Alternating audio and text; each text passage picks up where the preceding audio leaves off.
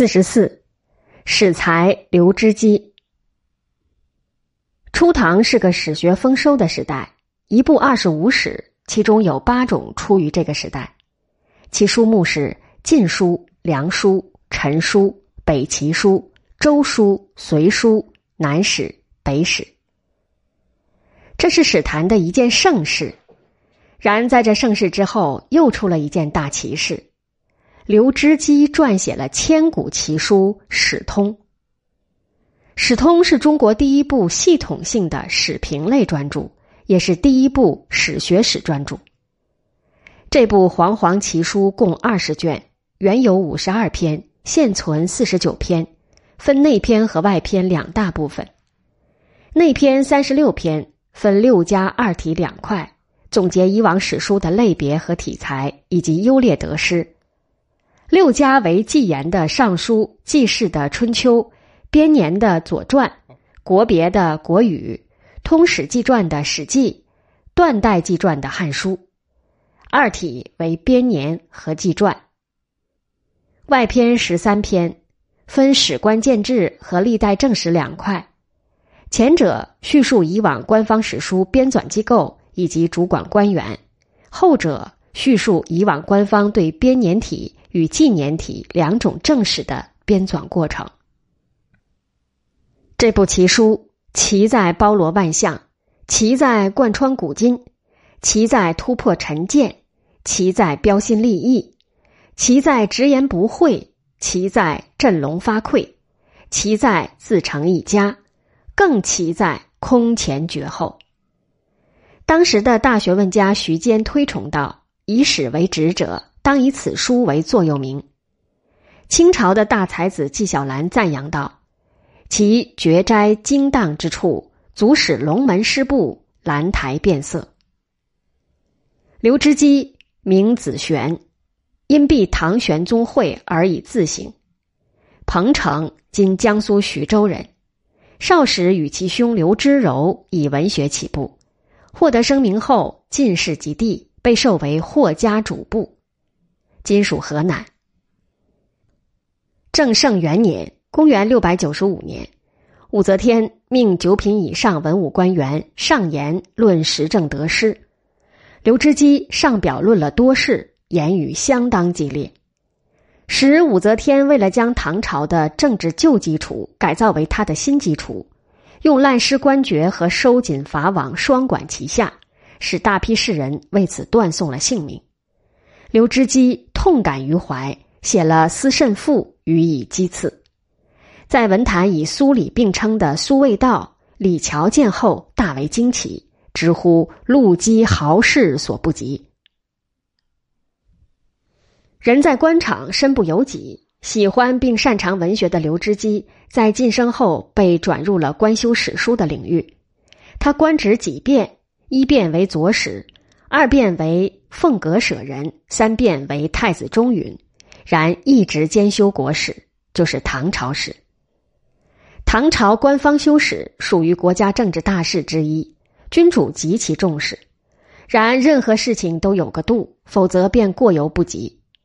由于君主的重视，从而常将多名宰相、大臣派去兼修国史。使武则天派在使馆的兼修官的阵容是。侍中韦巨源、季楚讷、中书令杨再思、兵部尚书宗楚客以及中书侍郎萧志忠。然这么多人领导，不仅没有收到预期的政府权力支持的效果，反而衍生出种种弊端，致使费时费力却不能如期完成国史的编纂。而萧志忠不仅不寻找兼修班子的原因，反而责怪一直在辛勤笔耕的刘知基。说他没尽到责任，刘知基一气之下提出了辞呈，并上书萧志忠，详细的分析了官修国史的问题。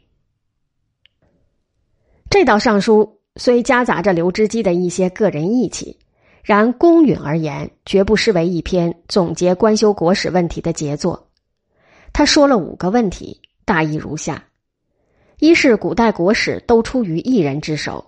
如左丘明修《春秋》，司马迁修《史记》，到了东汉，大集群儒开始官修国史，但各以为是，致使长年累月修不出一部史；二是汉代修史的资料来源有从下而上的一套合理的程序，由此史官得以写出记事丰富的史书；而到了近代，史官要自寻资料，又缺乏其他部门的配合，故而难以写出像样的史书。三是古代修史全部公开，以示公正；近代史馆为防止人情干扰，严加保密；而现在的史馆人多嘴杂，实在无密可保，致使史官畏惧人情而不敢秉笔直书。四是古代修史提倡惩恶劝善，有良史之道，而今监修官太多，十养九牧，莫衷一是，又没是非标准。以致史官无所适从。五是设置监修官，当有负责之时，如何定体力，如何做分配，如何来撰写，如今却一无所有，只能让史官虚度时日。刘知基的论述道出了官修国史难以成功的实质，然他的直言无忌触怒了宗楚客。他对史官们说：“此人这般说话，到底想将我置于何地？”相比之下，还是萧志忠顾全大局一些，认为刘知基史才难得，不准他辞职，强留他在使馆。人虽留在了使馆，可刘知基的主张根本不为监修官们所认可。在无奈的境况下，他一边敷衍着修史的工作，一边将业余时间全用在了史通的修撰上。完全可以说，正是官修国史问题上的遗憾。才得以促成这部伟大的史评专著的诞生，否则史学界将生出另一种遗憾。在史通完成后，在史材上很自负的刘知基仍然感到很大的失落，他认为在这个世界上没人能理解他，从而他将修撰国史的工作移交给另一个史学家著作郎吴京，自己去修撰刘氏家史。普考这两本谱牒类著作受到史学界的赞誉。刘知基不仅在史才上自负，且在前途上也很自负。确切的说，是史才的自负激起了前途的自负。他在刘氏家史中考证出，他这一脉的刘氏子孙，当是汉宣帝之子楚孝王刘萧曾孙，居巢侯刘凯的后裔。由此，他多次对人说：“他若能得到封爵，必以居巢为名。”他的自我预言在修撰《武则天实录》后，以修撰之功得以实现，被封为居巢县子。刘知基在使馆执掌国史修撰，长达二十年，经他手所编纂的史书，绝大多数得到了时人的称赞。这个史学大才并没能得到善终。晚年，他把触角伸到了与政治关系更直接的经学界，不慎得罪了宰相，受到经学博士的攻击。旋即，他的儿子太岳令刘旷犯了罪，他认为儿子是无辜的，跑去向宰相申诉，结果引得唐玄宗大怒，被贬为安州都督府别驾，抑郁而亡。安州在今湖北安陆。刘知基著作颇丰，其中最有影响力的是《史通》，他谈话甚多，其中最为闻名的是有关史才的界定。